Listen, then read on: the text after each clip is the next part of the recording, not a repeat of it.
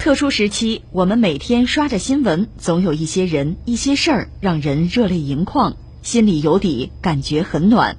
在我省支援湖北医疗队中，有年轻的母亲，有参加工作没几年的九零后，也有经验丰富的医护骨干。穿上白衣，他们抗击疫情，勇往直前；面对家人，他们诸多牵挂，万般柔情。就算小小的一颗糖果，也承载着。浓浓的亲情。二零二零年二月七日，天气阴。我是河北医科大学第一医院呼吸与危重症医学科护士，我叫王松宽。转眼间来到武汉已经十几天了，进入武汉隔离病房工作已经步入正轨。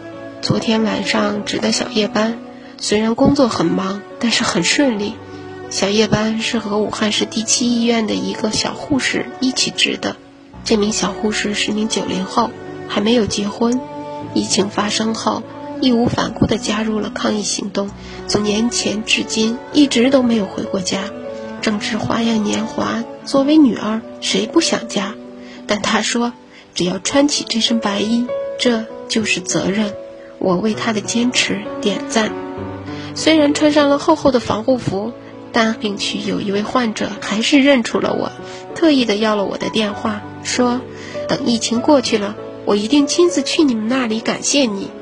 我心想，我只是做了我应该做的，我们是一家人。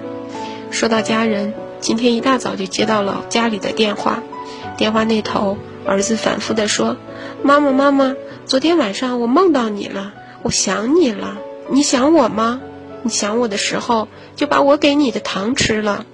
这颗糖是来武汉前收拾行李，儿子塞进我的行李箱，说：“妈妈，如果你想我了，就吃了这颗糖。”作为医务人员，只要穿上白衣抗击疫情，我勇往直前。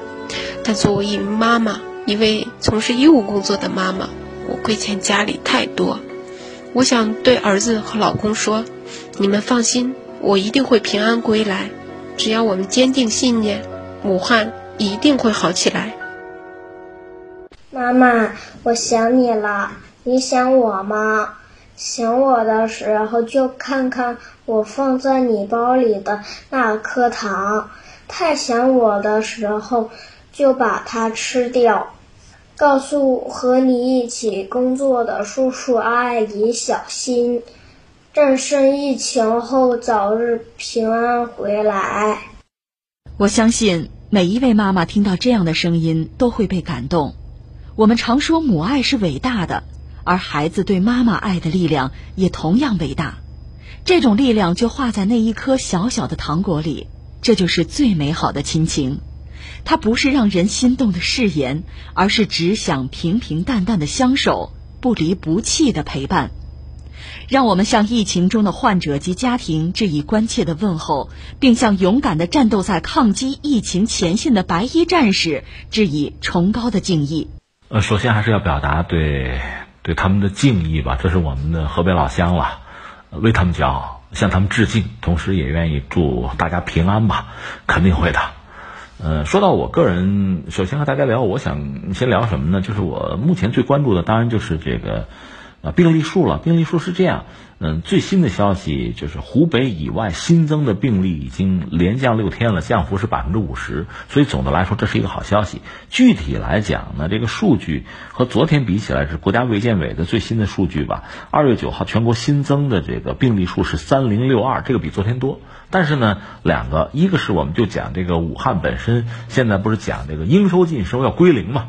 那这个数据出现反弹呢，应该和这一系列举措有关系吧？就是这个应收尽收啊，归零啊。呃，如果这是一个决定性的战役，出现这个反弹，其实也意料之中吧。如果能够把住、稳定住，那应该说还是让我们看到了未来的希望。那除了武汉以外呢？卫健委的数据显示说，就是全国范围内除了武汉，单日新增的确诊病例数呢是连降了六天，回落到两周前的水平，降幅是百分之五十吧。那这个当然就是一个让人很振奋的好消息了。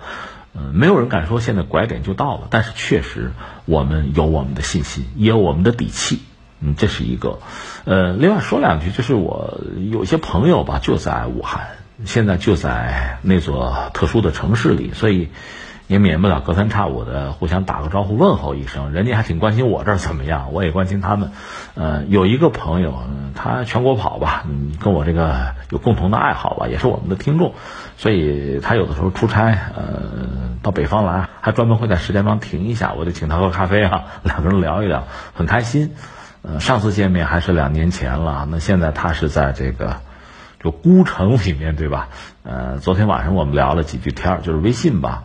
我还说呢，我说你没事干的话，看我写小说吧。啊，我呢就给你们写的，闲着可以是吧？找个话题。他说我哪有空啊？我说你忙什么呢？他说我白天做志愿者呀。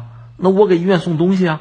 哎呀，我真的，一下子就百感交集。我们等于在后方吧。那我们这当然也要和疫情做斗争，但是和前面的感受真的是不一样，闲不住，都在拼。